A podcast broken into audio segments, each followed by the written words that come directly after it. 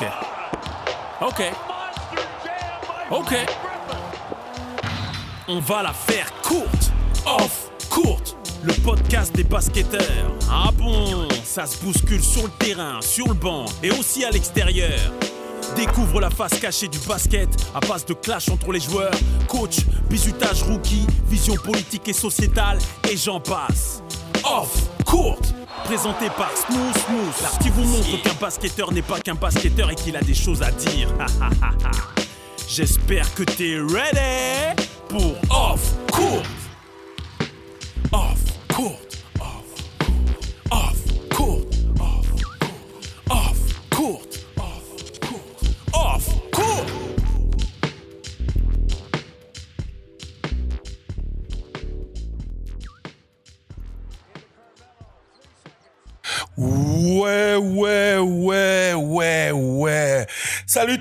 bienvenue sur Off Court, le meilleur podcast de basketball français.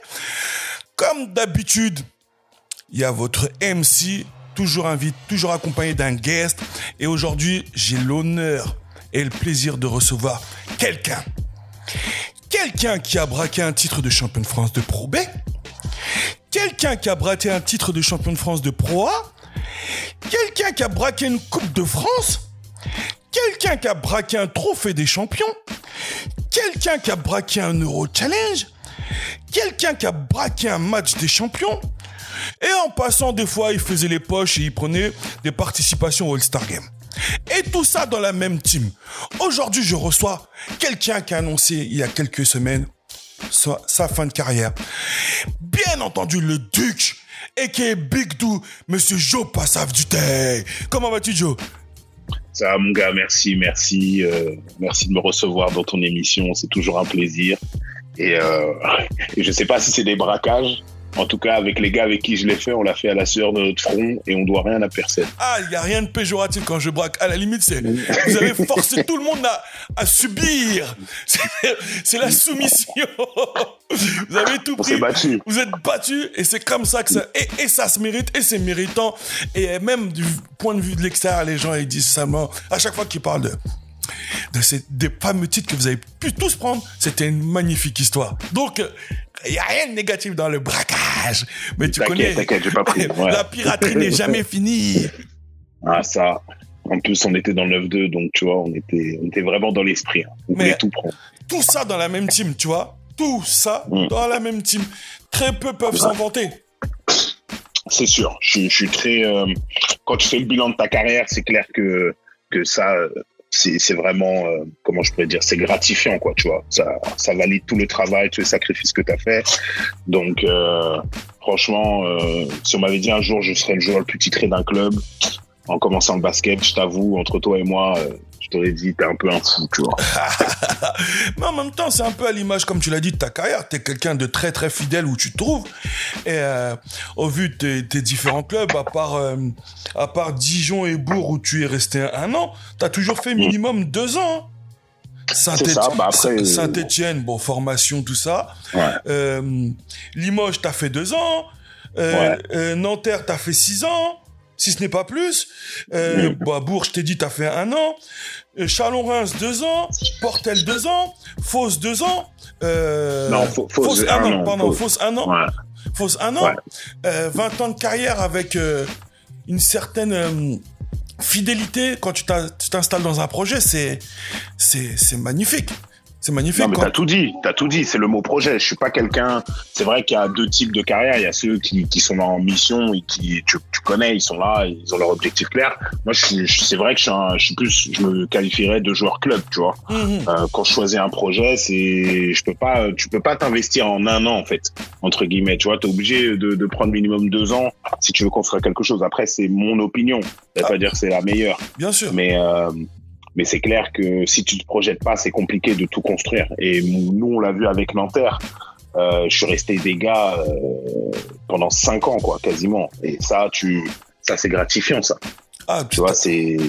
ça n'a pas de valeur. Ça n'a pas de valeur parce que tu as Exactement. T'as, l'occasion de construire euh, du sportif, de l'humain. Mm. De l'humain. Parce que sans humain, pff, j'ai envie de te dire. C'est compliqué hein, c'est d'aller faire des choses ensemble. Hein, euh, quand t'as pas le talent, euh, tu sais, parce que c'est pas tout le monde qui. Tu vois, il y a pas des Mike James à tous les coins de rue. Hein, tu vois ce que je veux Bah, dire c'est ça. pour, Bah, euh, un- ça a été aussi euh, voilà l'humain était aussi un peu euh, le, le fond de commerce par exemple euh, de vos titres à Nanterre hein. quand je me quand je me rappelle de début il y avait pas forcément d'humain l'humain est arrivé au fur et à mesure et voilà la magie fait les choses Euh, la question écoute, que j'ai envie on de te avait un bon groupe. ah, c'est clair, c'est clair. La question que j'ai envie de te poser là aujourd'hui, par exemple, c'est que comment tu t'es senti quand t'as enfin annoncé ta fin de carrière? Euh, déjà, faut que tu saches que c'était mûrement réfléchi, que hum, en finissant euh, ma deuxième année au Portel, après avoir obtenu euh, ce maintien euh, avec euh, brio, euh, je sentais que physiquement c'était compliqué pour moi. euh, parce que j'avais un peu mon genou qui, qui commençait un peu à ressifler. Mhm. Et donc, euh, par pur égoïsme et après avoir réfléchi un peu avec ma famille, je me suis lancé dans ce projet à Fos pour terminer parce que je voulais faire, euh, alors tu m'excuseras bien, mais c'est pour le rendre ho- hommage aussi, mais je voulais vraiment faire 20 ans, un peu à l'image de Kobe Bryant, tu vois. Ouais. Euh, donc c'était vraiment un objectif clair dans ma tête et, euh, et je voulais pas, si tu veux, faire l'année de trop. Mhm, Parce que tu sais ce qui est le plus le plus rageant compliqué. pour un sportif, Ouais. c'est de sentir son déclin Clairement, clairement. clairement, c'est quelque chose, je t'avoue, c'est pas, c'est, c'est, c'est pas sympa à vivre, tu vois. Tu sens que t'as plus le même coup de rein, que, que c'est un peu plus compliqué et, et c'est dur de pas faire le forceur, si tu vois ce que je veux dire. Bah, on est naturellement compétiteur. Exactement. on est On a, on a naturellement- baigné dans ça. On a baigné dans ça. Donc, quand on est dans la, face à la difficulté, on a envie de prouver que c'était pas voulu, c'était un accident. Mais malheureusement, Sauf que là, le corps, il te dit c'est- non. c'est physique et mental aussi. Parce que mentalement, moi, mon corps, si je lui dis on y va, on y va, tu vois. C'est Ah. moi qui décide. Exactement. Mais le problème, c'est que j'arrive à un âge où, tu vois, le 13 juillet, je vais, fê- je vais fêter mes, mes 38 ans. Et, et comme tu l'as souligné, mon corps, ça fait un moment quand même que je lui demande de faire des efforts. Euh, donc, à un moment, il faut être euh, Ainsi que ta tête. ainsi que ma tête, ainsi que ma tête, ainsi que la préparation, tu vois, de la, de la retraite, euh, les études, euh, le train de vie aussi, tu vois, puisque euh, je, suis- je suis pas tout seul, j'ai, ma femme, j'ai ma team, quoi, tu Ouais, vois. bien sûr. Et, euh, Family first. et du coup, exactement. Et donc, du coup, il faut, il faut planifier. Tu peux pas tout le temps t'entêter à, à t'écouter comme j'ai fait un peu, si tu veux, tout le long de ma, ma carrière où Même, j'étais déter et j'avais faim. même si c'est, même si le terme il est peu- un peu fort parce qu'il y a toujours une réflexion dans ta famille, mais c'est un- une impression d'égoïsme, mais un égoïsme Bien positif. sûr, clairement, clairement. Mais c'est clair. C'est pour ça que, euh, puisqu'on est là aussi pour véhiculer un peu la parole, euh, il faut, quand tu te lances dans une carrière, trouver quelqu'un qui sait dans quoi elle met les pieds, tu vois. Ah. Et moi, c'est, j'ai cette chance-là, tu vois, euh, au-delà d'être ma femme, c'est ma, c'est ma coéquipière, c'est, tu vois, euh, elle, elle connaît pas spécialement plus que ça le basket, mais si je dois aller à la salle et que j'ai besoin d'un rebondeur, elle va prendre les rebonds, tu vois. C'est ça que j'aime là. voilà, tu vois, c'est, en fait, c'est ça, il faut que tu trouves quelqu'un qui Big accepte. up à elle, big up à elle, big, big, big up Ouais, à elle. non, mais vraiment, tu vois, et, et pourtant, euh, tu vois, tu, tu vas lui, si tu lui fais un quiz culture basket, euh, elle va pas, elle va pas t'impressionner. hein. Euh, elle est dans le game parce que j'y suis, en fait. Ah, ah. tu vois ce que je veux dire? Et c'est ça que j'apprécie, et c'est pas plus mal. Mais pour revenir à ce que je te disais, c'est que dans, nos, dans les carrières, déjà, elles sont courtes. Euh, et si t'as pas quelqu'un qui est avec toi, mais qui est contre toi, c'est compliqué. C'est clair, Tu vois? C'est clair. Parce que t'es dans deux c'est combats. très important. T'as déjà le combat du sport, mais en plus, quand tu dois rentrer chez toi, tu sais qu'il y a un autre combat. Il y a rien pour, y a rien pour t'apaiser. Tu sais déjà. Y a rien pour t'apaiser. Il n'y a rien pour t'apaiser. Et oui, tu mets du temps et les déplacements, on peut rien prévoir et machin, tu vois. C'est sûr que c'est pas facile. Et si t'as pas quelqu'un qui est compréhensif à ce niveau-là et qui comprend que, bah, dans un premier temps, ça sera peut-être un peu égoïste, mais ça sera toi qui es devant, ça peut être compliqué. Ouais. Ouais, ouais, carrément, carrément. On a tout, Et on ça, a, il faut le savoir. faut le savoir et même de l'extérieur, faut que les gens le comprennent. Une carrière d'un sportif pro, c'est pas forcément me, my and myself, tu vois.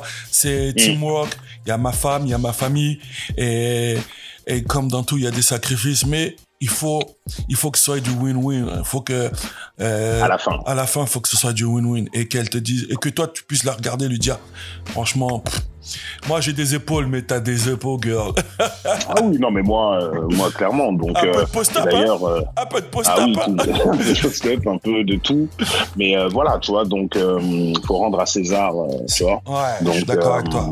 Voilà, cet équilibre, tu vois, tu pars, tu sais que tes enfants, ils sont bien, tu sais que ta femme, elle est bien, t'as juste à faire le taf. Donc ça, c'est c'est au niveau mental, c'est top, quoi, tu vois. Hmm. Et c'est vrai que que cette année-là, euh, à Fos, que j'avais annoncé tout de suite la dernière, c'était un peu un peu différent puisque moi ils sont ils sont un peu installés euh, à l'étranger, ils sont à Malte plus précisément. D'accord. Et ils faisaient beaucoup les allers-retours. Ok. Et donc euh, du coup, comme je t'ai dit, tout était préparé. Donc euh, là, je suis en dernière étude euh, pour valider mon DESMA à, à Grenoble Management. Ok. Euh, Donc, euh, donc là, tu vois, j'ai mes examens de, de sortie au mois de juillet et j'ai mon séminaire au mois de juin. Pour Donc, les auditeurs, tu peux dire ce que c'est, quelle formation tu prépares, s'il te plaît? Alors, euh, je prépare un DESMA, donc c'est un bac plus 5, donc c'est à Grenoble Management, donc euh, c'est euh, c'est une école tout simplement qui me permet de préparer pour euh, éventuellement euh, euh, monter mon entreprise ou pouvoir bosser dans une entreprise directement, avoir les les, les fondamentaux pour pouvoir euh, tenir une entreprise. Je, Ah. je, je te le formerai comme ça. Vous voyez la reconversion? Ah, regardez, ça, c'est des projets qui sont réfléchis, qui sont mûrement réfléchis parce qu'on sait que la carrière d'un sportif, elle est, elle est courte comparée à un emploi normal et que euh, beaucoup se retrouvent apeurés apeurés sur euh, qu'est-ce que je vais faire à la fin de ma carrière. Eh ben, c'est une réflexion qu'il faut avoir en amont. Le, la communauté basket se conseille, se parle, et là, vous voyez que voilà, il a mûrement réfléchi. Le projet était en place. Voilà. Et, et je tiens à souligner, à rajouter que je suis passé par le, le SNB où j'ai été président Le aussi. syndicat national de le syndicat national des basketteurs. national de basket. Donc euh, un deuxième un deuxième message que je souhaite véhiculer. On a des on a de la chance de vivre de notre passion, mais il faut aussi préparer l'avenir. Et si vous avez l'opportunité, euh, ne serait-ce par le SNB, de de, de vous orienter vers ça, n'hésitez pas parce que euh, il y a de très bons conseils, de très bons partenariats pour vous aider à vous préparer pour euh, le futur. Tu sais quoi? Moi, ce qui m'interpelle, voilà, on est sur toi. Ce qui m'interpelle, et je veux pas dire ce qui me dérange, mais on n'a pas de visibilité, on n'entend pas les membres du CNB. Je dis pas qu'ils ne veulent pas, mais on, on leur propose pas cette plateforme pour qu'ils puissent parler parce que tu as plein de joueurs qui sont au SNB, euh, tout, pratiquement tous les joueurs français y sont. Et, euh, et ceux qui sont sans club, qu'est-ce qu'ils deviennent et qu'est-ce qu'ils font, tu vois? Ces gens-là, à un moment, il faut que, il faut, il faut qu'on les entende parler parce que vous êtes que la place, la, la face visible de l'iceberg. Il y en a beaucoup qui sont syndicats et qui ne jouent pas et qui ne jouent pas. Et il y a plein de choses que le syndicat fait pour eux, mais euh, pour ces jeunes joueurs-là, il faut qu'ils entendent qu'ils ne sont pas abandonnés.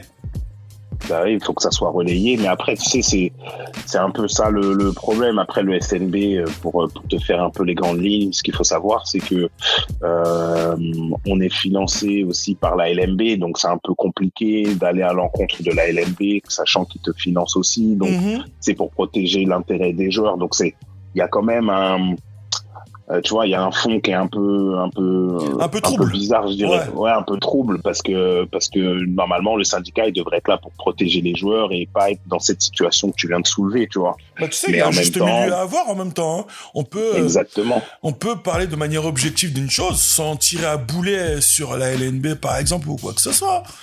Bah, tu vois, le président, tu- tout le monde le connaît, c'est Amarassi, oui, le président du SNB. Euh, tu vois bien ce qui, les mesures qu'il a été obligé de faire pour, euh, pour nous faire nous entendre cette année, tu vois. À un clairement. moment, euh, il y a eu la, un, une- entre guillemets, une menace de faire grève et tout ça pour pouvoir être assis dans une même pièce pour pouvoir discuter des intérêts. Clairement. Euh, Donc euh, c'est ça qui va pas en fait. Alors que euh, que ça soit la ligue, même s'il faut pas tout le temps leur taper dessus, euh, voilà, il faudrait qu'on puisse euh, sans sans menace pouvoir s'asseoir autour d'une table et discuter, Et discuter. des intérêts des joueurs et des intérêts de la ligue. Parce que les joueurs, plus, on est bien sûr qu'on est intéressé à jouer plus de matchs, mais il faut de meilleures conditions. Il faudrait, tu vois, pour donner un exemple, un kiné dans chaque club à plein temps, un préparateur physique, tu vois. Donc Mais attends, attends, attends, ça, en attends, fait. attends, attends, attends, attends. Quand tu me dis ça, c'est qu'aujourd'hui, là, en Betclic Elite, il n'y a pas ça dans tous les clubs? Eh ben ouais, mon gars, elle est là la vérité. Elle est là la vérité. Donc c'est pour ça. Moi, après, c'est trop. Après, je veux pas que les gens ils se disent ah ça y est, lui il a fini, maintenant il lâche. Non, tu vois. ah, non, Faut, faut vraiment. Mais, c'est non. mais je te parle pas de tous les clubs. Hein. Je te parle pas de tous les clubs. Mais ce qu'il faut savoir, c'est qu'au plus haut niveau français, dans chaque club, il n'y a pas un kiné à plein temps. Et ça, c'est une vérité, tu vois. Comme il n'y a pas un préparateur physique à plein temps. Et ça, Ouf. quand tu es au plus haut niveau français et que tu prétends être un très grand championnat, il faut se dire la- les vérités. C'est pas normal. Ah, euh, totalement d'accord. Surtout que de base, on bosse plutôt bien. Ah, bah même oui. s'il y a toujours euh, des problèmes sur les diffuseurs, euh, les trucs comme ça. Mais tu vois, il faut, faut, faut, faut aller plus vite. Il On est toujours un peu en retard. Il y a du plus, ça va lentement. Il y a, attention. Mm. Alors, chers auditeurs et même la LNB et tout le reste, euh, comme je l'ai dit tout à l'heure, on tire- hein. c'est un pas, constat. voilà. C'est pas euh, un règlement de compte ou quoi que ce soit. On constate aussi qu'il y a des choses positives qui, qui évoluent. Bien sûr. Euh, donc, on, on le dit aussi ces choses, mais de la parole d'un sportif de haut niveau, il est, il est, il constate en effet que ouais, il y a pas, il y a des postes importants ne sont pas à, à temps complet, et que on se retrouve à bricoler. Bien sûr. Après, tu sais, c'est propre à chaque club aussi, parce que tu vois, si tu as des clubs euh, qui sont, voilà, qui sont, qui ont les reins moins solides que d'autres, tu vois, euh, forcément, c'est un peu plus difficile pour eux pour entrer dans le budget. Mais moi, je te parle d'un plan global ou même marketing pour euh, promouvoir le basket. À un moment, on s'inspire tous de ce qui se fait de l'autre côté de l'Atlantique. Tu le sais très bien, la NBA, tu vois les, les rosters, tu vois les trucs, c'est pas les mêmes moyens, c'est pas la même chose. C'est pour ça qu'il faut pas être dans la euh, des mesures Hmm. mais on parle d'un sport professionnel où, où l'exigence, elle est professionnelle. Tu vois ce que je veux dire? Ah, Donc à un sûr. moment, il faut que les clubs ils soient structurés aussi professionnellement. Même Ah. si je peux le concevoir que ça peut être compliqué pour certains clubs qui euh, jonglent avec des bouts de ficelle. Ah, mais je- Mais, euh, mais l'idée, c'est bah, à un moment, si tu veux rentrer dans le cahier des charges ou si tu veux perdurer dans le haut niveau, il faut aussi proposer aux joueurs les meilleures conditions possibles. Je Ah. te dis pas que c'est pas le cas, mais est-ce que tu trouves ça normal qu'un club pro, il n'y ait pas un kiné à plein temps et un préparateur physique à plein temps au minimum? Non, c'est anormal. Voilà, quand tu, quand, tu, quand tu poses le problème comme ça, tu dis c'est pas normal. C'est pas normal. Eh ben, dis-toi, c'est le cas. Ah, ouais. Le, euh, tu as cité un, un truc hyper important, euh, le terme que tu as cité, le cahier des charges. Le cahier des charges. C'est clair qu'il faut réellement un cahier des charges type qui remplisse les minima pour que les joueurs soient, soient dans les meilleures conditions. Comme Et, ça, euh, tu peux leur demander plus après. Comme ça, tu peux leur demander plus. Exactement. Tu vois, tu, tu te dis, euh, il y a des clubs là, tu sais, quand ils ont, je sais pas, ils jouent euh, deux matchs par semaine, il y a des clubs, ils ont pas de kiné à plein temps à ce moment-là. Ça veut dire que ils doivent bricoler ou doivent faire quelque chose. Excuse-moi. Tu m'entends? grave. Oui, oui, je t'entends. Oui, oui. Et, euh, et du coup, ben, c'est ça qui est, qui est flippant, tu vois. Ah ouais, je vois clairement, je vois clairement, je vois clairement, je vois clairement. Donc voilà. Alors, monsieur le duc, Oui. parlons un, parlons un peu de ta formation Saint-Étienne. Comment t'arrives Oui. comment, comment un gars de Noisy-le-Grand comment, un- comment un gars de Noisy-le-Grand arrive dans le skateboard et, et à Saint-Étienne? Alors, je suis un gars de Noisy-le-Grand jusqu'à mes 11 ans. Après, si tu veux, à de 11 quel ans, je suis arrivé dans... Euh, Noisy-le-Grand, j'étais... euh, Alors, attends. Ah, excuse-moi, parce que je suis obligé de changer de pièce. ça, ça marche. Eh, les auditeurs, vous voyez, on est en live. Le gars, il, Ah il oui. est là, famille. Il y a son gang qui est là, qui veut écouter, qui veut participer au podcast. Et il se rend disponible. C'est juste lourd. Euh, donc voilà, donc excuse-moi, je me suis installé dans une pièce où on sera un peu plus tranquille. Donc euh, Noisy-le-Grand, tu vois, j'ai été vraiment euh, que jusqu'à mes 11 ans, j'ai Ouais. découvert un peu mes le foot et tout ça. Et après, moi, j'ai grandi dans le 13e, euh, Porte d'Ivry, Carpentier. C'est mon secteur parce que c'est là-bas que j'ai découvert le basket et tout ça. Ouais. Bah, t'as assez de terrain là-bas pour le découvrir dans les meilleures conditions. hein. Voilà. Après, euh, tu vois, il y avait euh, euh, Charles Moreux, c'est là-bas aussi, Glacière. Tu vois, c'est vraiment là-bas que j'ai commencé à faire mes gammes. Les playgrounds de Paris. Exactement, tous les classiques. Et puis, euh, et puis après, comment je me retrouve là-bas? Eh ben, écoute, euh, j'ai fait une colonie de vacances que ma mère euh, m'avait fait faire, puisque tu connais, antillais, euh, congé bonifié, euh, travail dans le milieu hospitalier, donc colonie quand quand il n'y avait pas les, les congés bonifiés, c'est là-bas que que j'ai eu la chance. En fait, j'avais droit à cinq choix dans, dans des colonies de vacances. Ah ouais Donc, euh, j'ai mis, je sais pas, moto, foot, parce que moi, le basket, c'était pas trop mon truc. On a Mais je commencé par les pieds. On a commencé par les pieds. Ouais, tous les pieds, les pieds. Et en fait, euh, j'ai mes deux surveillants de mon collège qui arrêtaient pas de, de me dire mais t'es grand, fais du basket, fais du basket. Et euh, je me suis retrouvé à faire une colonie de basket à Arles-sur-Tech. Donc c'était de ce que je me rappelle le premier secteur de l'équipe de France à l'époque. Exactement. faisait C'est là-bas où faisiez le Rassemblement. Exactement. Donc, je suis allé faire ma colonie là-bas dans ces infrastructures. Et à mon plus grand désarroi, moi qui suis un Parisien, c'est deux agents marseillais qui m'ont repéré, donc Olivier et euh, Bruno Ruiz à l'époque. Oh, ok. Et donc, du coup, ils me disent euh, à la fin du stage, euh, on viendra te voir à Paris parce que on pense qu'il y a quelque chose à faire avec toi.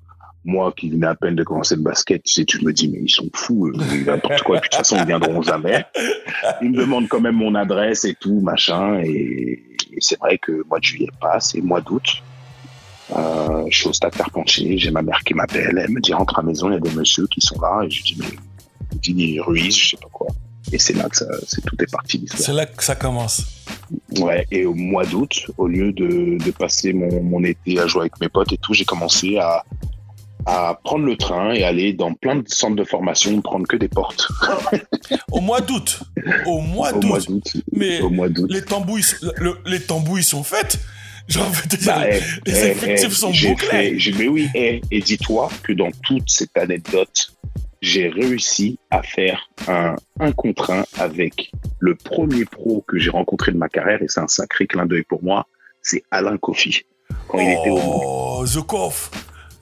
Oh, Prenez eh, un contre Alain contre Kofi. Alain Kofi. Dédicace au gars du MSB.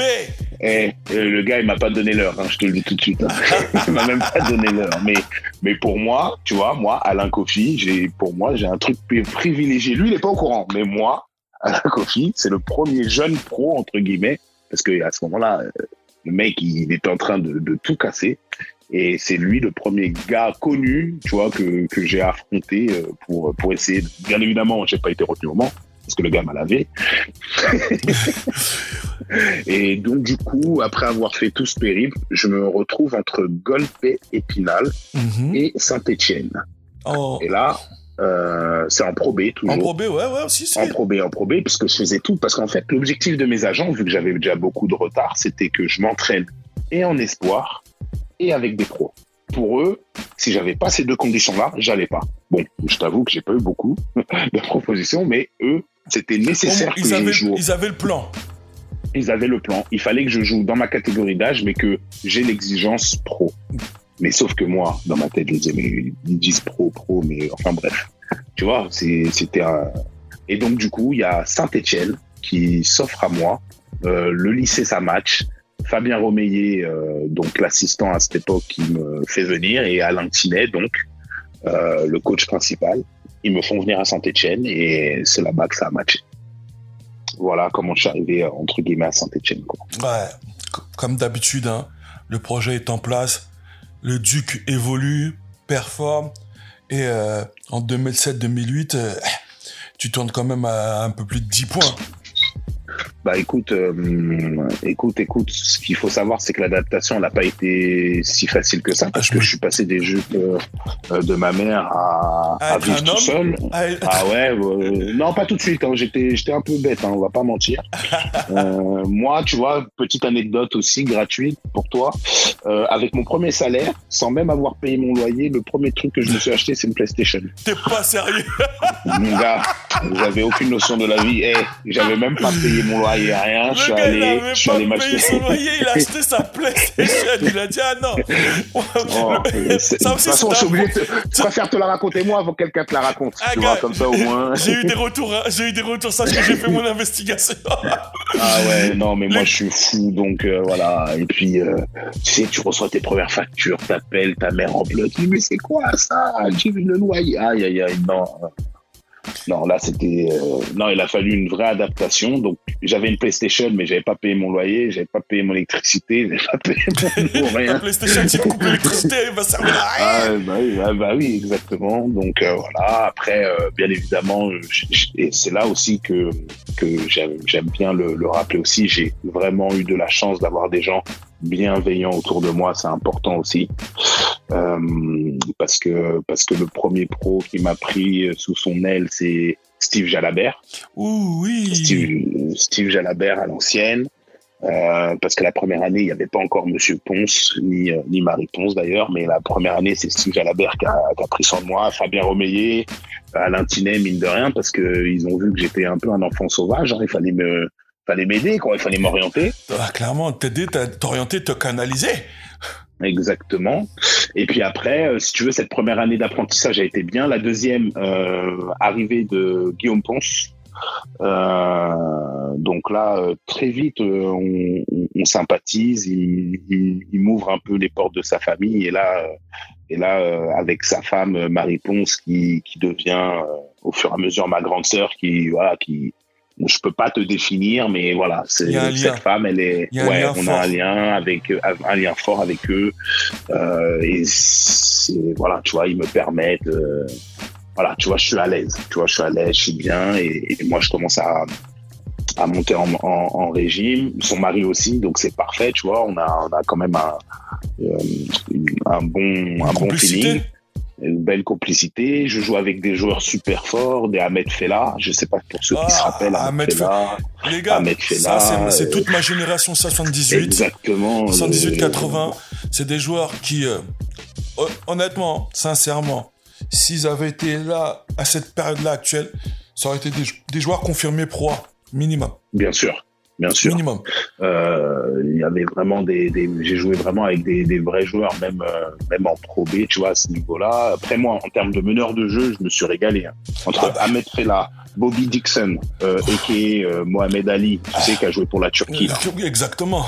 Bobby euh, Bobby Dixon Justin Ingram pour ceux pour les Non. puristes de Pro B Euh, j'ai même joué avec Kelly McClure mais ça c'est vraiment encore à l'ancienne Ah, t'as joué donc avec voilà, lui et j'ai même j'ai même eu Kevin Houston. Donc moi franchement à Saint-Etienne, j'ai été régalé au niveau des meneurs. ah, T'avais juste à préparer tes mains, quoi. Exactement, tu vois. Et encore, même si j'avais les mains un peu un peu carrées, ça allait, tu vois. Les gars, ils sont tellement forts que non.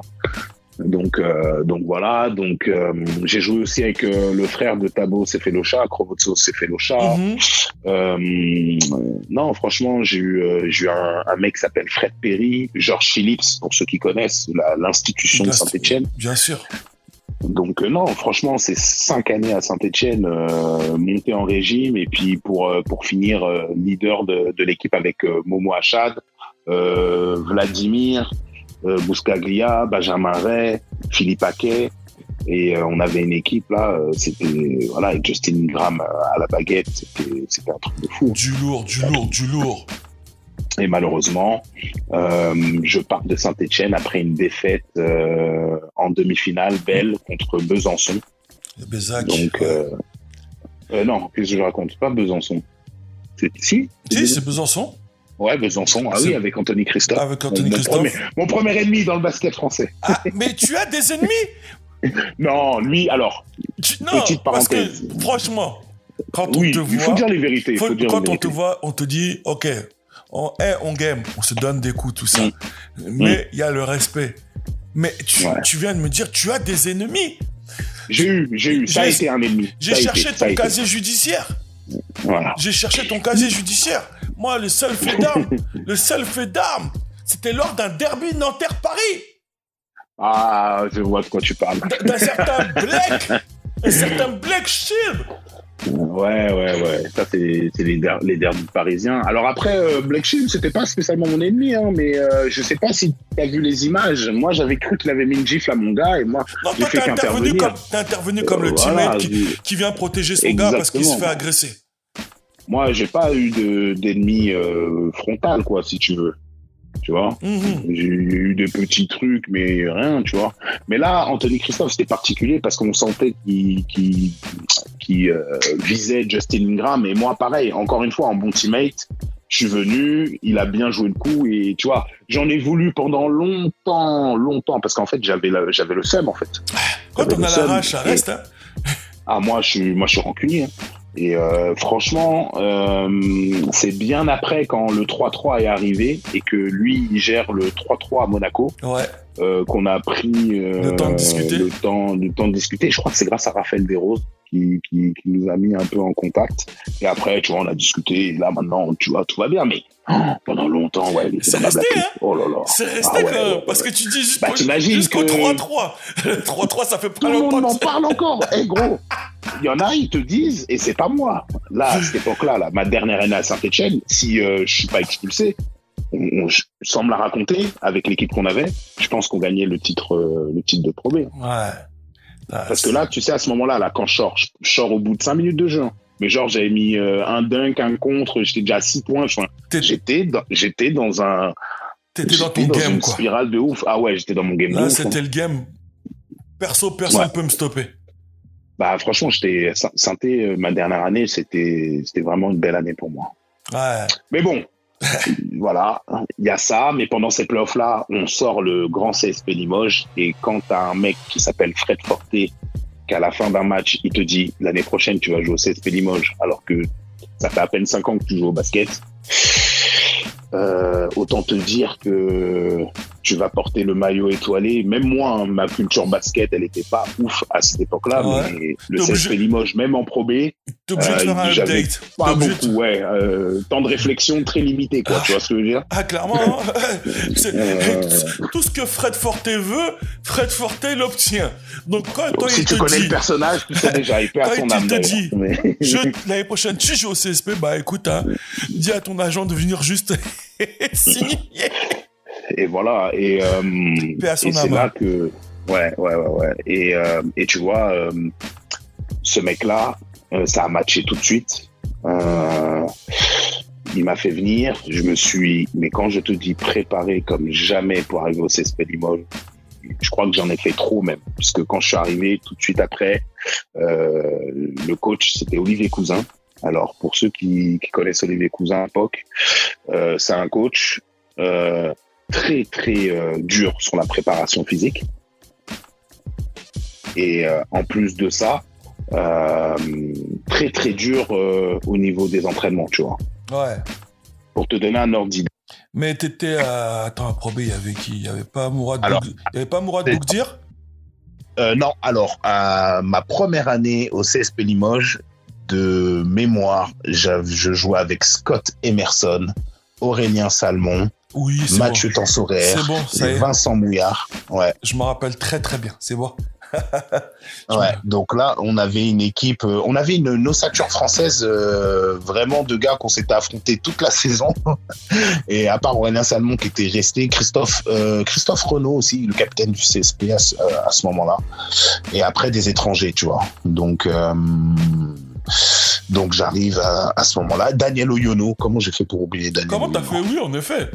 Ouais, alors lui, mon gars, les entraînements, mon dieu, Eh, tu t'entraînais avec lui le, le week-end, les matchs, c'était facile. hein. Ah bah, le gars, était, le gars était tellement athlétique.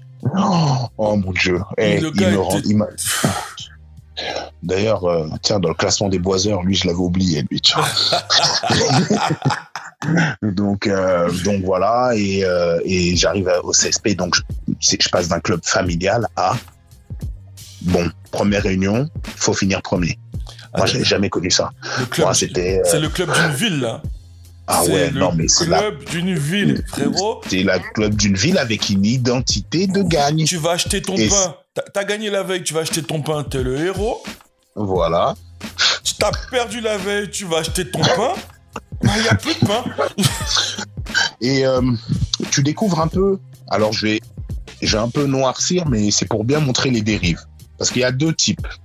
Il y a quand ça va bien se passer pour toi et que les supporters vont t'adopter et que ça va bien se passer, et quand ça peut mal se passer, tu vois. Ah, ouais, je vois très bien ce que tu veux dire. Et au CSP Limoges, moi, j'ai jamais connu ça jusqu'à avant, puisqu'à Saint-Etienne, c'est familial, euh, on s'aime tous, tout va bien et tout. Mais le CSP, là, c'est Dallas, hein. Ah, gars, le- le- le- Ah, la petite ville de il faut, Limoges. il faut être prêt mentalement. hein. Il faut Si pas aller là-bas si t'es pas fort mentalement. Si t'es Je- pas prêt. Si t'es Parce pas que les gens, ils vivent pour ça. Ah. Moi, tu sais, à comparaison, moi, il y a une petite ville, il y a une ville qui, qui me fait penser à cette ville-là, c'est Berck. Ouais. Berck, c'est la même chose. Ah ouais. Eh ben, franchement, le, le Limoges CSP, moi, j'ai, en tant que basketteur, j'ai, adoré parce que, en plus, c'était une période où, euh, euh, on avait de bons résultats, puisqu'il faut savoir que j'ai connu mes deux premières finales perdues à Bercy. Euh, une, on finit cinquième du championnat et moi je suis blessé une partie de saison et, et j'arrive à revenir et à finir meilleur marqueur français quand même de cette première année au CSP Limoges. Clairement. Et on perd et on perd euh, et on perd en finale à Bercy contre Poitiers, cette équipe qui est arrivée euh, par là. Enfin, c'était incroyable. Cette équipe de Poitiers, on, L'aventure, leur histoire, c'est ouais, c'était incroyable. Mais tu vois, moi dans ma tête, c'était pour nous quoi, tu vois. C'est sûr. C'était pour nous. Euh, mes premières larmes, parce qu'en fait, euh, je m'étais dit euh, des finales, je vais pas en jouer tant que ça et que c'était pas normal que je la perde. Donc mon esprit de compétition encore plus, tu vois. Alors l'année d'avant, je me fais sortir demi-finale, je sens de l'injustice. Là, je perds en finale, j'arrive, je découvre enfin Bercy, je rentre un peu à la maison à Paris, je perds, je fais venir toute ma famille, je perds. Donc je me dis tu sais, genre le mec, euh, ça fait six ans qu'il joue au basket, il se sent déjà maudit, quoi, tu vois. Mhm. mais euh, mais voilà, il faut repartir. Donc euh, deuxième saison, arrivée de Eric Gérard. Je vais te faire une petite aparté sur Eric Gérard parce que un- même- coach Girard, c'est un personnage. sacré personnage. Ouais, mais Moi- je vais te je vais te raconter un truc. Moi, après, je vais te raconter un truc avec Eric Girard, si tu veux. Eh ben. Tu, tu veux que je commence ou tu Ah, commences je commence, je commence. Vas-y. Alors, coach Girard, je l'ai, bah, je l'ai rencontré à Limoges. Je l'ai, ren- rencontré à Limoges à, à- à cette période-là. Il coachait plus, mais si je me rappelle bien, sa fille faisait ses études là-bas. Ok. Sa fille faisait ses études là-bas. On arrive avec un pote qui, qui, s'appelle Roland, qui habite Limoges et qui était, qui faisait euh, la sécurité de la seule boîte de Limoges. Et euh, le gars, il me présente Coach Girard. Coach Girard, on parle de Samir Megdad, tout ça, on rigole, on rigole. Les gars, la soirée est longue et longue et longue et longue. On passe d'un bar à un restaurant, d'un restaurant à une soirée. et là, on doit rentrer. Coach Girard doit me déposer. Mais je comprends pas. Coach Girard fait le tour de Limoges pour me déposer à un endroit. Et il me dit, hey, gros, moi, je suis trop repéré ici. Si la police me contrôle, le véhicule, il s'arrête. Ah, ouais. Laisse tomber, laisse tomber. Et à chaque fois que je le revois, il me dit, mais toi, eh, parisien, c'est toi qui as dormi dans ma voiture. J'ai dit, ah, Eh ben, franchement, elle est pas mal ton anecdote. C'est vrai que il, a, il a, il a du goût au niveau des bouteilles, au niveau des restos. C'est, c'est un très bon vivant. Moi, l'anecdote que je vais te donner, c'est sur euh, euh, la performance et l'envie de gagner. Donc, en fait, on sort de cette finale perdue. Lui, il arrive. On est dans réunion comme ça, nouvel effectif et tout. Il vient avec John Ford et John euh, McCord, tu vois. Ah, c'est soldat. Et ils nous regardent tous comme ça. Tu sais, on est dans la salle. Il dit Qui a gagné un titre ici Et là, on se regarde tous comme ça, tu vois. Bon, c'est la plus jeune garde française, machin et tout. Voilà. Il dit Moi, j'ai gagné des titres. Donc, vous m'écoutez et vous la fermez. Et là, le mec, il, fait ça, machin. Et tout le long, tu vois, l'exigence, le truc. Et moi, ça a été dur, mon gars. Ça a été dur. Moi, il m'a vu, tu vois, il- entretien individuel, il m'a dit, écoute, je sais pas pourquoi t'es là, mais je vais être honnête avec toi. Pour l'instant, tu fais pas partie de mes plans, mais si tu t'accroches et tu te bats, t'auras ton opportunité. Putain. Et moi, et moi, tu vois, même si je kiffais pas et je t'avoue que je vais pas le mettre dans ma case ennemie, mais tu connais. Là, Il oh, est pas loin. Il est pas loin. mon gars, tu me dis ça comme ça. Après, j'ai apprécié l'honnêteté. Parce que ça aussi, c'est un autre débat qu'on ce- aura dans le monde du basket. C'est que je préfère un coach qui porte ses yoku et qui te dit les choses que tu connais. Mais Les, les trucs bizarres. Sincèrement, j'ai l'impression que tu as ma feuille de route euh, de- du podcast parce que c'est marrant. J'allais te parler de, de l'environnement du basket. Est-ce qu'il est si honnête et loyal que ça? Non, il faut dire la vérité, non. Mais t'as des gars. Et là, tu vois, Eric Gérard, sur le coup, moi, il est honnête. Est-ce que c'est parce que j'étais jeune et que c'était plus facile de le dire à un jeune? Parce que tu vois, il y a, y, a, y, a, y a aussi y a les aussi. étiquettes, il y a, y ton statut qui change. Moi, à ce moment-là, je suis personne, je suis, je, suis Joe j'ai rien, j'ai zéro titre, tu vois, comme il, comme il a fait à, à son introduction. Donc là, il me dit, tu te tais, tu apprends et tu auras, tu ramasses. Mon gars, tous les jours à l'entraînement, il fallait prouver. Tous les jours. Parce que tu n'as aucune garantie, tu ne fais rien. En plus, tu, comme je te l'ai dit l'année d'avant, je suis meilleur marqueur français, je perds une finale.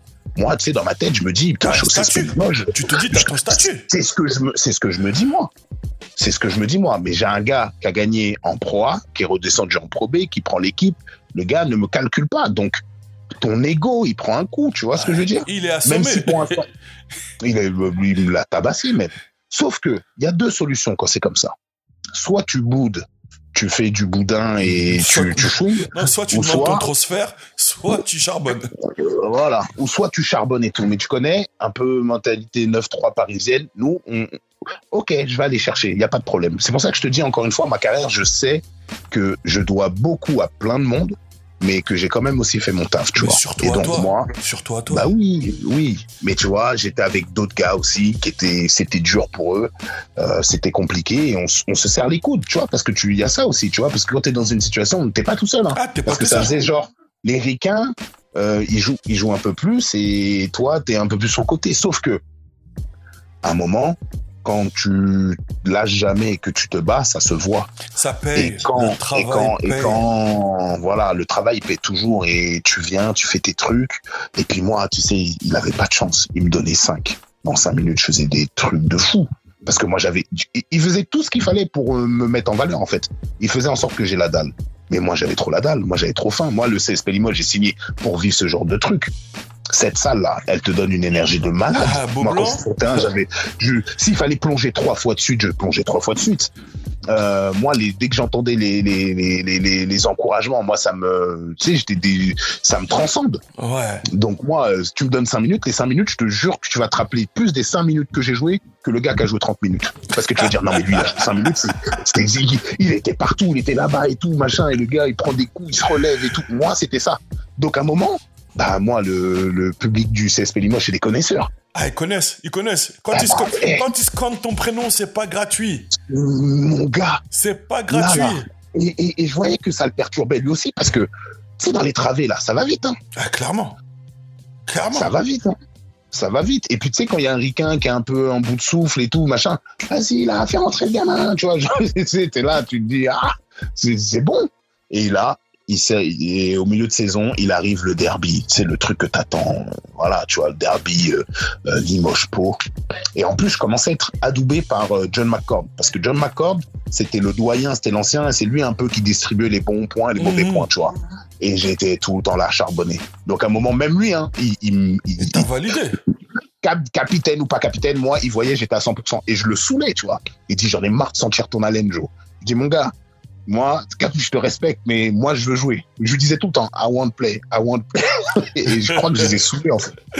Et, du coup, je suis sûr, je suis sûr qu'un un jour, il allait voir euh, Eric, il a dit, bon, lui, il nous saoule, fais-le jouer un peu parce qu'il saoule tout le monde. Mais ouais, mais moi, c'est ce que je voulais. Moi, je voulais gamer. Et il arrive euh, le match euh, donc contre Pau et le matin du shooting, je me rappellerai toute ma vie, je, il change de partenaire et John McCord, en fait, il avait une petite habitude, il venait, il boit son café et après il fait son shooting, tu vois. Donc Mhm. le gars qui est avec lui, il doit attendre qu'il finisse son café pour commencer à prendre les rebonds et être avec lui. Et ce jour-là, c'était moi. Sauf que là, il me dit, viens t'asseoir. Et moi, je lui dis, mais t'es fou, quoi. C'est Eric qui me voit, il va me tuer. Et il me dit, non, non, viens t'asseoir deux minutes. Et il me dit, j'ai parlé avec le coach, il m'a dit, ce soir, il faut que tu sois prêt parce que euh, peut-être qu'il va faire appel à toi pour le, le, le derby. Moi, tu crois quoi? Moi, il a suffi qu'il me dise ça, là. J'étais déjà bouillant de... Mais... Moi, j'étais refait. Mais bon, moi, dans ma tête, je crois que j'avais joué 30, 20, tu vois. non, mon gars. Mais par contre, je m'étais préparé. Il t'a Et, donné, euh, il t'a donné combien? Eh, je, en statistique, je sais pas. Mais tout ce que je sais, c'est que je suis rentré à un moment où c'était un peu compliqué. Euh, je fais une petite passe décisive à un gars et à un moment, j'ai une action. Je suis contre mon, mon meilleur ennemi, Georges Joseph, Haïti Joseph. Ah, Et, euh, En plus, vous ah, deux, gars. même format. Bagarre. Le, Exactement. le charal, Bagarre. les impacts. Il avait, tu sais, les bandeaux biceps Haïti, le bandeau. Eh, tu sais très bien que lui, si tu veux marquer un panier, il faut qu'il y ait du sang, sinon ça sert à rien. Exactement. ah, exactement. Big up à toi, Georgie, d'ailleurs. Et voilà, mais mon gars, il sait très bien, on sait déjà. Et, et j'arrive à lui mettre un petit panier N1, tu vois. Et là, euh, tout beau blanc s'embrase et tout, machin. Il me donne une force du malade, de malade. Je mets le lancer franc. Nana, je joue, je joue, je joue. L'équipe, elle repasse devant, tu sais, on revient au contact. Et là, vers la fin du match, puisqu'il restait trois minutes, puisque j'ai dû jouer genre euh, vraiment bien, bien la deuxième mi-temps, il me fait sortir la standing ovation. Genre, mais gros, je m'en souviendrai toute ma vie de celle-ci. j'ai de la chair de poule là, rien qu'en eh, Mon gars, je sors, j'entends tout beau blanc qui m'applaudit et tout. Même lui, tu vois, il m'avait jamais vraiment regardé, tu vois. Mais là, c'était la première fois je voyais, il me regardait dans les yeux vraiment avec du respect du travail que j'avais fourni, tu vois. Ouais. Et je pense que c'est à ce moment-là que j'ai commencé à valider vraiment son truc parce que c'est, tu vois, c'était, euh, voilà, c'était genre, vas-y, c'était ton test pour voir si on peut compter sur toi et tout. Il a validé, et je tu vois, comme ça arrivait la 20 saison, on savait qu'il allait avoir les playoffs. C'était le parfait timing pour moi. Et d'ailleurs, j'ai fait des playoffs de fou. Et c'est comme ça que j'ai bien fini au CSP. On arrive en finale encore une fois contre Pau. Bon, malheureusement, on la perd. Cette finale, j'ai pas beaucoup de temps de jeu, mais j'ai le temps de me faire remarquer un petit peu. Et c'est là, après ces deux saisons au CSP Limoges, après ces deux finales perdues malheureusement à Bercy, que l'histoire du Duc commence. Voilà, exactement. Parce que là, du coup, ça fait sept ans que je suis loin de mes terres. Et là, là j'ai un choix avec mon agent de l'époque, avec euh, euh, Seb Raoul. J'ai le Portel ou Nanterre. Et là, moi, ni une ni deux. Euh, Nanterre, tu connais, ça fait comme si je rentrais à la maison. Clairement. Euh, ça fait un tour. Et donc là, euh, Nanterre, en plus, je me rappelais d'eux, puisqu'en playoff, ils avaient déjà une petite ossature française et je retrouvais Guillaume Ponce, qui était le capitaine de de cette équipe de Nanterre avec une grosse ossature française et des joueurs étrangers autour. Et, euh, et je me rappelle même que le soir du match où on les a éliminés, j'étais allé voir pour la première fois Pascal Donadieu pour prendre la température, que ça soit lui ou moi, et ça avait bien matché. Ah, t'as été prendre la température directement auprès du coach. Ça veut dire, non, ils ont été malins. à la fin du premier match euh, Limoges, euh, Guillaume, il m'a appelé, il m'a dit, viens à l'hôtel, euh, je vais te présenter quelqu'un. Donc, il me présente Pascal et tout, machin. En plus, j'avais fait un gros match. J'avais éteint leur meilleur joueur, Ned Carter. Ouais. Et, et, et, on commençait à discuter, quoi. Parce que tu sais, des fois, il y a, des choses, ils se font, c'est pas que via les agents, tu sais, aussi, des fois, c'est feeling. C'est feeling, mais je pense que c'est même la chose la plus naturelle. Exactement. Et puis, euh, moi, j'avais continué les playoffs jusqu'en finale, donc on était resté en contact. Mais si tu veux, c'est à ce moment-là que, tu vois, je me suis dit, tiens, j'aime bien euh, leur façon. Ça, moi, je sortais du, donc, du CSP Limoges et je revenais dans un club qui avait cette euh, identification pardon, familiale.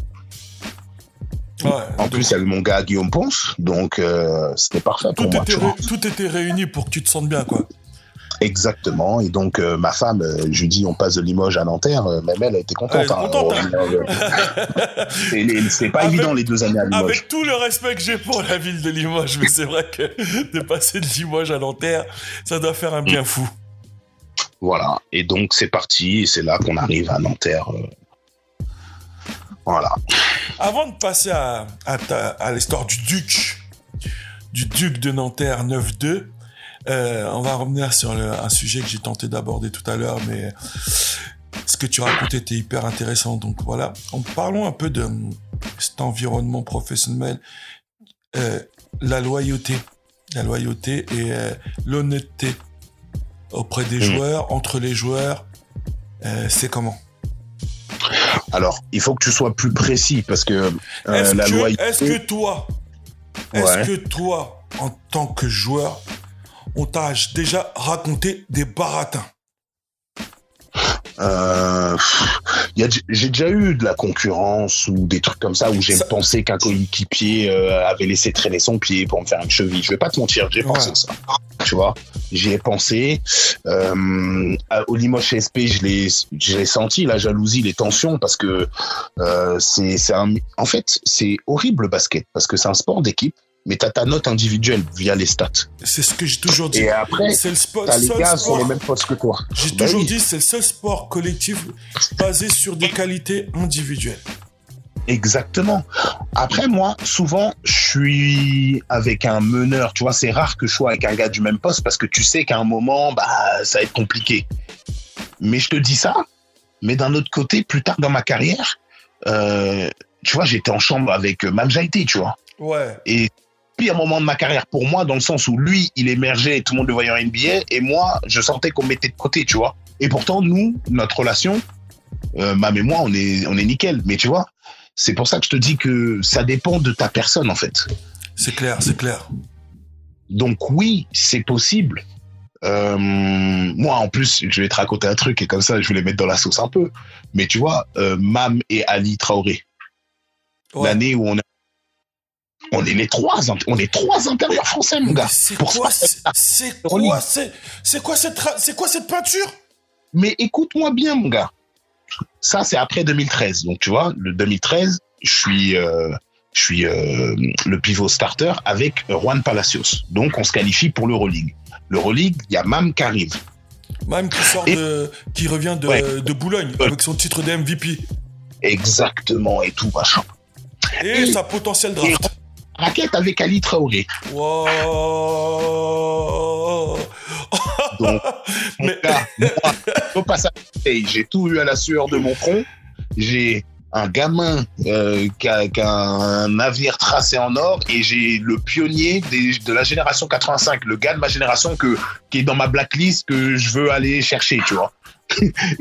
Oh là là là là là là là. C'était pas la paix dans la raquette là. Mon gars, moi j'ai fait une préparation pour que les deux, là, dans leur tête, ils se disent Bon, Joe, on le laisse, viens, on se regarde nous deux. Moi, j'ai fait en sorte que ça soit comme ça. Oh là là là là là là, c'est vrai cette Parce raquette. que, mon gars, là, le T'avais tout champion- type d'intérieur. mon gars, le truc de champion de France, on est d'accord. Je l'ai fait, moi, tu vois, au poste 5. Ouais. J'allais pas dire deux gars, bien que au final, on sait mes gars et on s'entend tous bien, le venir récupérer ce que je cherchais, t'es d'accord Non, t'as fait ton, t'as fait ton plat. T'as fait ton plat, t'as mis toutes tes épices. Et c'est pas quelqu'un qui va venir manger ton plat. Donc tu vois l'état d'esprit. Sauf que il fallait qu'on cohabite parce qu'on était des, on est des joueurs français et en plus, je les apprécie. Que ça soit Mam, que ça soit Ali, tu vois, parce Ah. qu'on a des matchs. En, Mais un en, plus, toi et Ali, vous êtes dans les mêmes délires. Jeux, jeux vidéo, déconnade. euh, manga, Manga. animé, tout.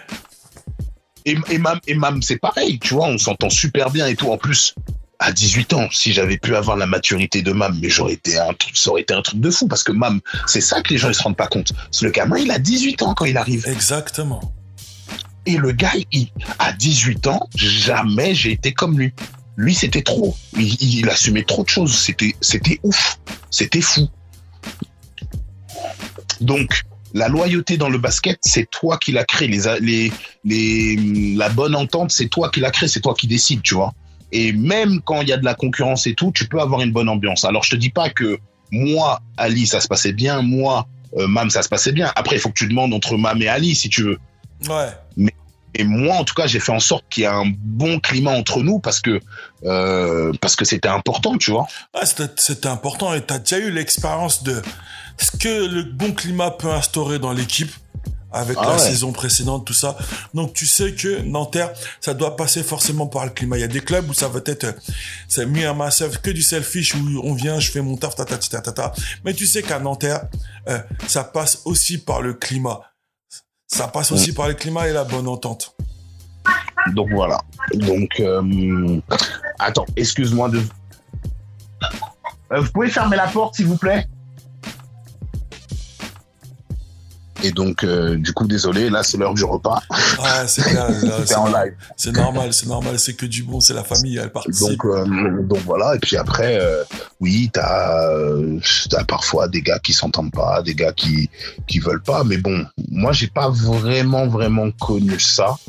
Moi, le seul endroit où ça s'est mal passé, je pense que tout le monde le sait, c'est à Dijon. Mais c'est pas avec les gars, hein. c'est avec le coach et un, un des dirigeants. Mhm. Mais ça, euh, c'est quelque chose que voilà, ça peut arriver. Ça arrive dans comme une ça. carrière, c'est comme ça. Ça arrive, tu vois, il y a, y a pas de, y a pas plus de trucs. C'est juste que moi, si tu me respectes pas, je te respecte pas. C'est aussi La simple que ça. la base. Non, c'est tout. Donc euh, ça, c'est un truc que je réglerai moi. Et, euh, et pour le reste, écoute, euh, je pense que j'ai jamais eu vraiment de problème avec qui que ce soit. Hum, donc, euh, tu vois, je, pense être, être réglo à ce niveau-là, quoi, en tout cas. De toute façon, ça, eh, c'est simple. Si tu ne l'étais pas, je l'aurais entendu. Et les gens me l'auraient dit. Et c'est pas ce que les gens m'ont dit. C'est vraiment pas ce que les gens m'ont dit. Les gars, ils m'ont tous dit que tu étais un teammate en or, qui est là pour ses teammates. Il y a une, au moins, à la moindre embrouille, t'es le premier à être devant. mais, mais, Ego, c'est la vérité. Et en plus, euh, il faut revenir, il faut rendre à César ce qui, euh, ce qui appartient à César. T'es un pivot de petite taille. Et t'as shut down des pivots grand format qui aujourd'hui font encore des cauchemars de toi. Donc tout ça, là, faut, faut l'entendre, faut l'entendre. Et c'est marrant. Ton bro, ton bro que j'ai appelé pour euh, avoir un peu de news de toi. Ouais, Est-ce que j'ai besoin de citer son blaze ou pas? Bah écoute, j'en ai, j'en ai quand même, hein, donc euh, fais, fais Ton- attention. Ton bro là où Konaté. Ah, ah, tu parles de, de, de euh, euh, comment il s'appelle? Ah, j'ai oublié dans Spoof Movie. Comment il s'appelle? Exactement. Love Dog, mon gars, Love Dog. Not dog. Exactement, ton gars, not dog. Et il m'a dit, Mousse, moi, franchement, euh, Joe, c'est au-delà du teammate, c'est vraiment le frérot avec qui je passais le maximum de temps avec lui. On était tout le temps collés sur les déplacements, tout le temps de des conneries. Et frérot, je peux te le dire clairement, j'ai une confiance aveugle en ce mec. Ah, ça fait plaisir. Bah écoute, euh, écoute, là où il sait, hein, moi, après, bon, après tu connais, je lui ai donné des nicknames, je l'ai même, la- je l'ai même appelé Black Rezus. Donc tu vois, j'appelle pas comme ça, j'appelle pas tout le monde comme ça. Mec, Clairement. Et même là, non, vrai que là même où là, même là aujourd'hui, euh, mais il a un peu le même parcours que toi, tu vois. Hmm. Il a un peu le même parcours. Vous êtes Mais je l'ai commenté, moi, là où, quand j'étais 2015, quand. quand... Euh, du coup, euh, même quand j'étais euh, consultant, c'est là que, que j'ai découvert où moi. Ah, c'est le. J'ai commenté des matchs de lui quand il était au Mans Quand- et tout, et, et sans même le connaître, j'aimais déjà, tu vois. Ah Donc c'est ça qui est fou. c'est ça qui est fou. J'aimais, je, je voyais des similitudes dans le, tu vois, dans le hustle, dans le, dans le truc de, de vouloir faire les choses, tu vois. C'est ça, exactement. Et aujourd'hui, euh, il explose avec le Boulogne, il est à la vue de tout le monde. Et, Mm. et c'est, c'est top pour lui. Bon, allez, on revient, on va revenir à, à ta team du 92. On va, pas besoin d'énumérer le parcours, hein, je l'ai déjà fait. les braquages, les titres, tout ça. Euh, ta relation avec euh, Donadieu? Euh, la relation avec Donadieu, je pense que tout le monde la, la connaît plus ou moins. C'était une relation, enfin c'est une relation plutôt père-fils qu'on a eue. Euh, je le répète, euh, je sais que je suis pas le meilleur, mais ce mec-là aura su trouver les mots pour que je le sente et que je le pense vraiment. Et je pense que, tu vois, quand tu à la recherche un peu du coach ultime pour toi, hein, je te parle pour ta propre personne, pour te permettre de te développer, Ouais. je pense que c'est celui qui a réussi, tu vois. Et, euh, et en fait, tu sais, quand tu es sur le terrain et peu importe ce que tu fais, t'as pas besoin de te retourner vers le banc parce que t'es pas inquiet, t'es pas machin, tu sais ce que tu dois faire. Ouais, ouais. Eh ben, c'est là que pour moi, tu as trouvé la symbiose, tu vois. Et, et moi, euh, et moi j'avais, j'avais trouvé ça. Et donc, du coup, j'avais juste à gamer et donner tout ce que je pouvais, quoi, tu vois. Mais c'est fou, hein. Vous avez tous les deux annoncé que vous arrêtez cette année. Euh, alors, écoute. euh, Est-ce que vous avez, Pascal- est-ce que vous avez pas donné un coup de fil mutuel pour, euh, pour annoncer ça, cette, cette- pour, pour faire cette annonce-là en cœur? Alors, écoute-moi bien. Moi, je sais que j'arrête, mais est-ce que tu es sûr pour Pascal Donadieu? Pascal a dit qu'il a, c'était sa dernière saison, au moins pour Nanterre. Écoute, euh, moi, j'ai vu Pascal récemment. J'ai cru comprendre qu'il repartait. Euh, mais il faut vérifier. Moi, je pense qu'il faut qu'il faut attendre parce que parce que peut-être qu'il était sous le coup de l'émotion parce que je sais qu'Alain Tinet, lui, il a arrêté. Ouais. Euh, lui, c'est confirmé. D'ailleurs, euh, je trouve qu'il y en a beaucoup qui ont décidé d'arrêter quand j'arrête. Hein. Je vais pas dire, mais pas me la raconter, mais voilà. hein. donc euh, non, mais euh, Mais euh, voilà, donc pour Pascal, il faut vérifier. Mais de toute façon, Pascal, euh, quoi qu'il arrive, c'est Pascal, c'est l'institution dentaire. C'est l'institution, Donc, il sera là, quoi. Voilà. Euh, faut, faut pas oublier de mentionner aussi euh, Franck Le Goff, hein, Franck, parce que ah, moi, mais j'ai- Fra- Franck, parce que moi, euh, c'était une équipe Franck les deux. C'était une équipe les Ouais. deux. Exactement, il faut faut pas faut pas oublier euh, Vincent Zagua, euh, Guy Fénolan et et euh, mon Nico Barth, donc la fine équipe, hein, tout ça, donc c'est c'est vraiment un, un gros staff soudé qui a qui a- qui avait qui avons réussi à faire pas mal de choses. Donc ça il faut le souligner. Et puis après pour ceux qui arrêtent ou pas, il faut leur poser la question directement si tu veux. Mais c'est clair que c'est plus simple. Mais euh, mais il me semble que euh, que Pascal repart si je dis pas de bêtises. Donc euh, c'est Ah ok, bah autant pour moi. Bah je serais, Ouais. je non, serais- non, mais je serais content mais de je sais voir. que je pense qu'il est indécis. Je pense qu'il est indécis, mais je suis pas sûr que ça soit confirmé. Donc à voir. Prends, Ah. prends mon info avec des, des pincettes. je garde ça de côté, je prends ça avec des pincettes. Attends, excuse-moi. Oui, ma chérie. Attends, papa, il a pas fini encore. Attends. Tu peux refermer la porte, s'il te plaît, ma chérie.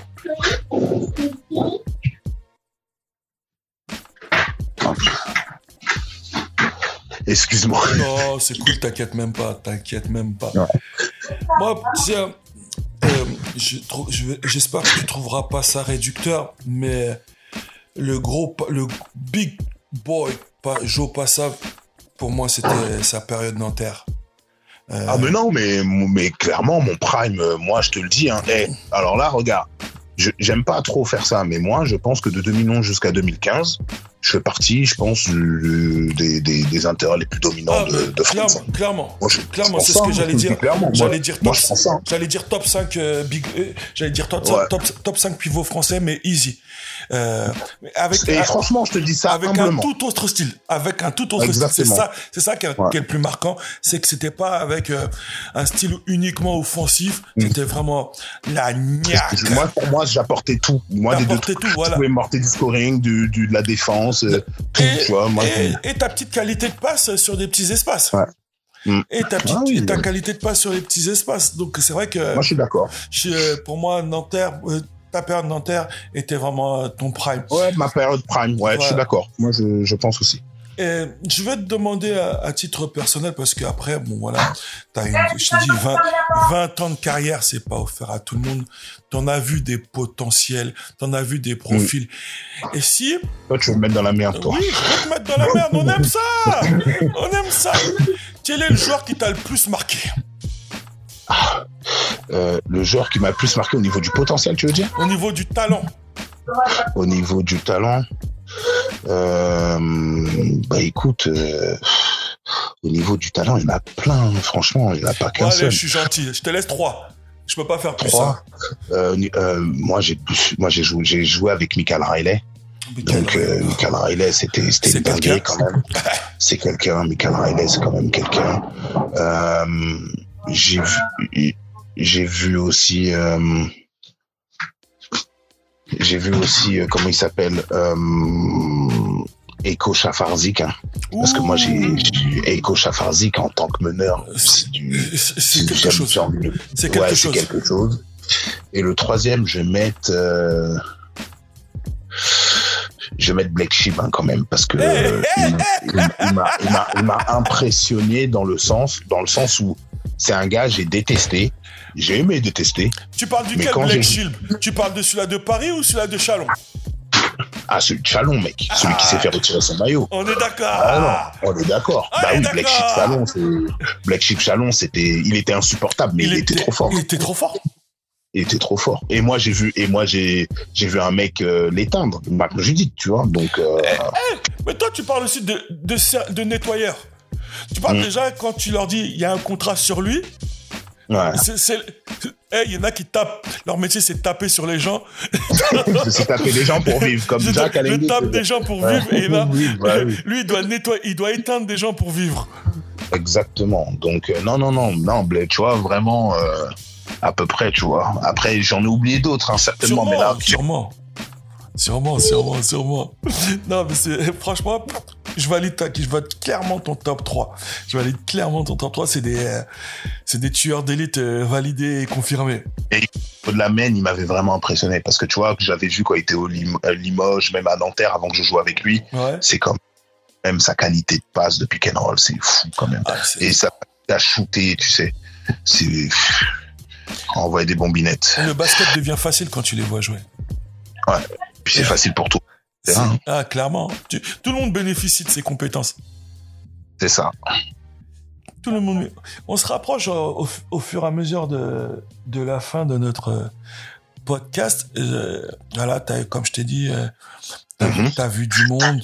Euh, t'as pu me sortir quand même trois noms et trois noms vraiment confirmés. Et comment t'évalues le basketball français aujourd'hui?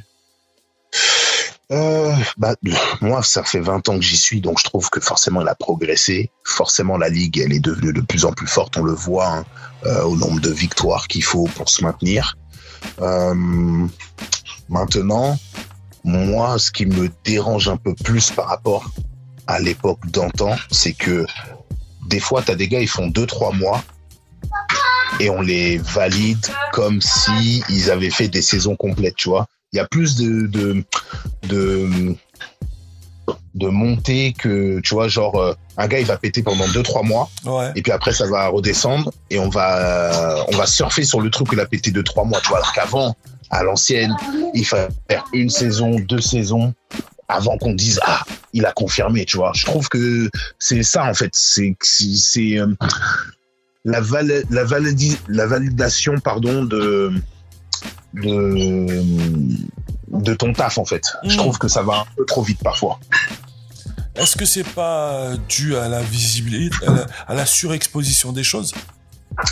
Sûrement, mais tu vois, moi je trouve que des fois ça fausse, tu vois, le, le, le jugement parce que tout le monde peut avoir des bonnes périodes, tu vois. Mhm. T'as des périodes où t'es mieux ou t'es moins bien, mais on te juge normalement c'est à la fin d'une saison. Tu fais un bilan début de saison, tu fais un bilan En fin, de saison.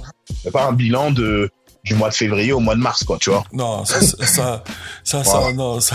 Et ça, c'est peut-être la culture du moment hein, ou de l'ins- de l'in- de l'instant présent. Mais voilà, tu vois, moi, c'est plus ces, ces sensations-là, des fois, qui me dérangent euh, dans d'éventuels votes ou dans d'éventuels trucs, tu vois, parce que une saison, c'est long et c'est comme la phrase que je dis toujours, c'est comme gagner, c'est compliqué.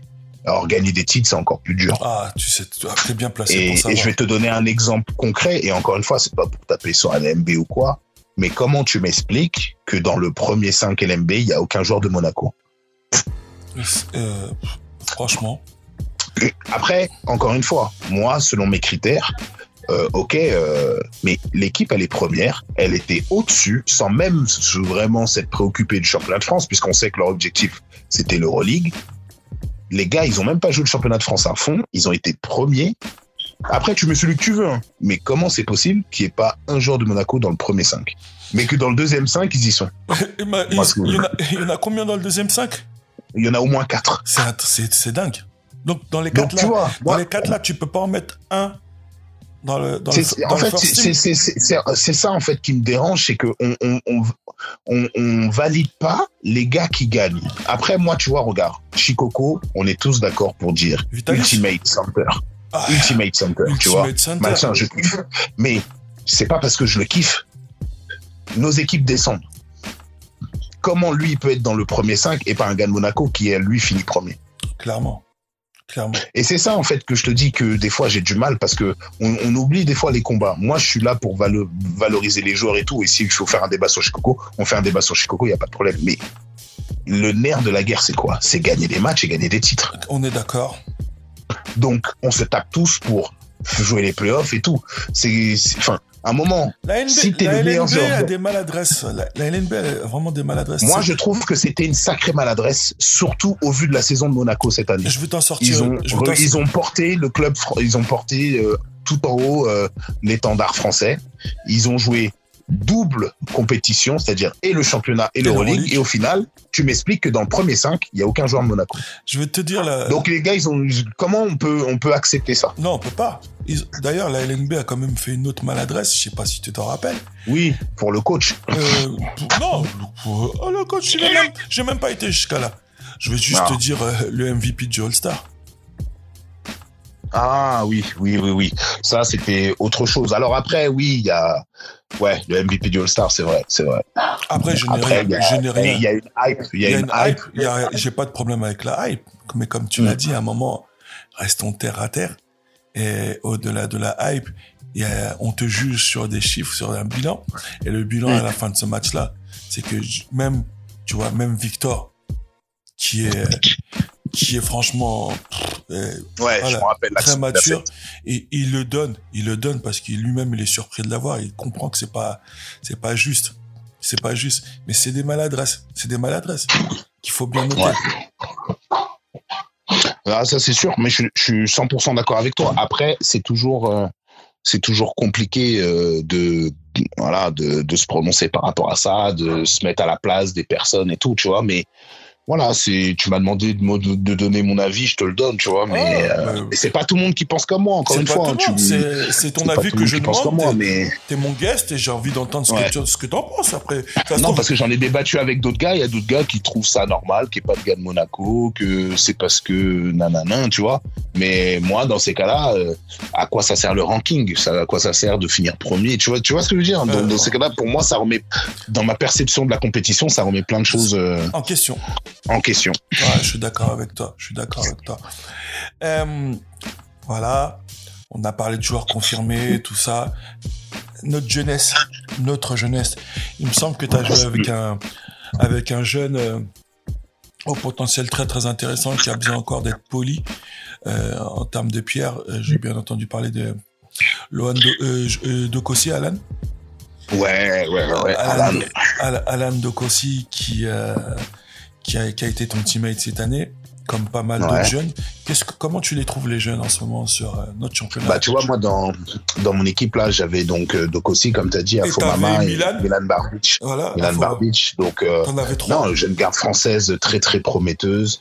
Euh, j'ai essayé d'être d'être euh, quelqu'un qui, qui leur donne des conseils euh, pour leur, leur futur, que tu vois comme, un Alan, grand qui a, comme un grand qui a pu faire avec toi quand tu étais plus jeune. Exactement. Alan, c'était notamment dans le leadership, pareil pour euh, pour euh, pour Dylan, euh, Milan Barbic, lui c'était dans dans le vocal parce que tu vois comme il joue sur des des postes presque meneurs et tout, qu'il fallait qu'il soit plus vocal et, et plus affirmé si tu veux. Donc c'est que des conseils qui qui leur serviront pour plus tard, tu vois. Ouais, ouais, ouais. Euh, donc euh, voilà, parce que franchement, ils sont pétris de talent. Euh, c'est pas moi qui vais leur expliquer comment jouer au basket, mais c'est vrai que sur ces petits aspects, tu vois, de groupe, de, de pour fédérer ou même pour euh, ouais, pour être un leader, tu vois, parce que j'ai dit, il y a les leaders vocaux, il y a les leaders, tu vois, euh, Dylan, je lui demandais qu'il fallait qu'il soit leader un peu défensif de cette équipe parce que lui là, dès qu'il dès qu'il dit up là, tu vois, c'est c'est il faut voir. Hein. Ah non, gars, il te dit là, les gars jusqu'au milieu de terrain. Enfin, ça donne une énergie à l'équipe. C'est c'est un truc de fou. Et puis Alan, Alan, tu vois bien, le, le gars, c'est un avion. Euh, dès qu'il contrôle, euh, dès qu'il contrôle la raquette par ses rebonds, il peut, il peut monter la balle, il peut, il trouve les passes. Enfin, ils ont chacun des qualités de, de fou, quoi, tu vois. Donc maintenant, ce qu'il faut, c'est canaliser tout ça et, et rentabiliser un maximum. Ouais, je suis totalement d'accord. Et au sens général, est-ce que ta confiance, euh, la- au sens général, je vais pas dire la confiance, est-ce que tu te sens tu as hâte de te retrouver dans les tribunes et avec ton paquet de popcorn et de dire, eh, ces jeunes-là, ils sont en train de, sont en train de, Eh, de nous moi, envoyer, ouais. Exactement. Là, franchement, on va se régaler. En plus de ça, euh, comme je t'ai dit, le, le, le level, il a fait que, que augmenter au fur et à mesure des années. Euh, donc, non, non, les rosters, ils sont de plus en plus impressionnants.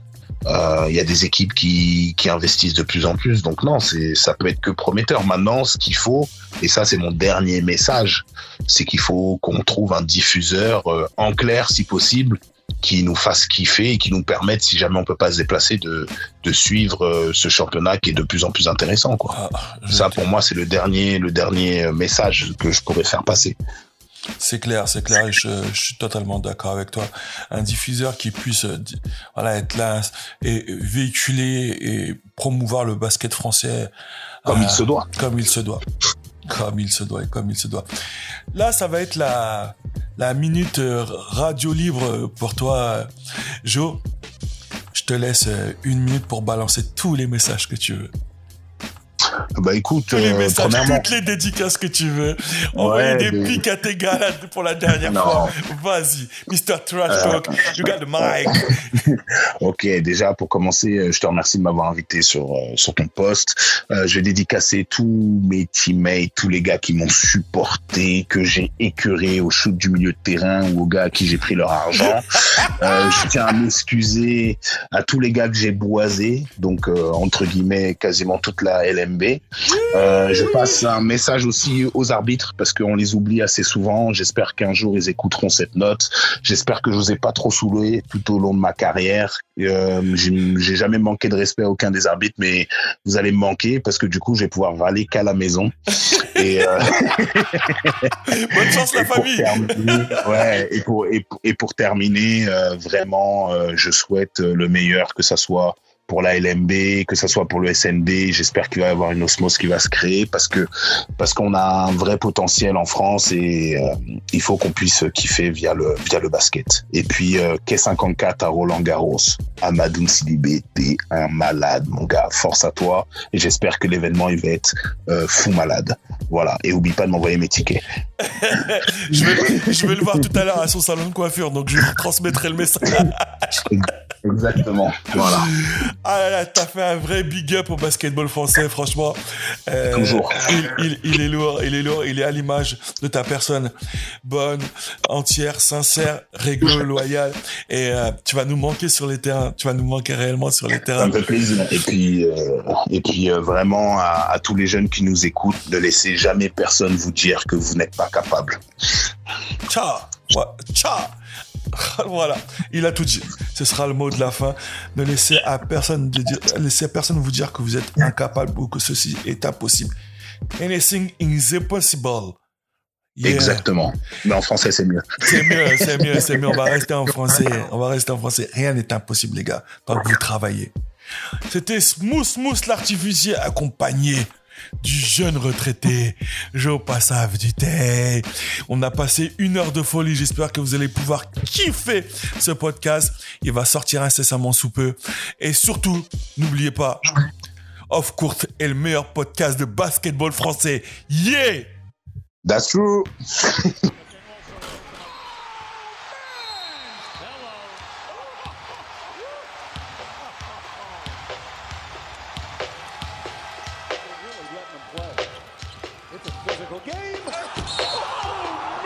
Ok.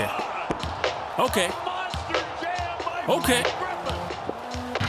On va la faire courte. Off courte. Le podcast des basketteurs. Ah bon, ça se bouscule sur le terrain, sur le banc et aussi à l'extérieur. Découvre la face cachée du basket à base de clash entre les joueurs, coach, bisutage rookie, vision politique et sociétale et j'en passe. Off courte présenté par Smooth Smooth. qui vous montre qu'un basketteur n'est pas qu'un basketteur et qu'il a des choses à dire. J'espère que t'es ready pour Off Court. Off Court. Off Court. Off.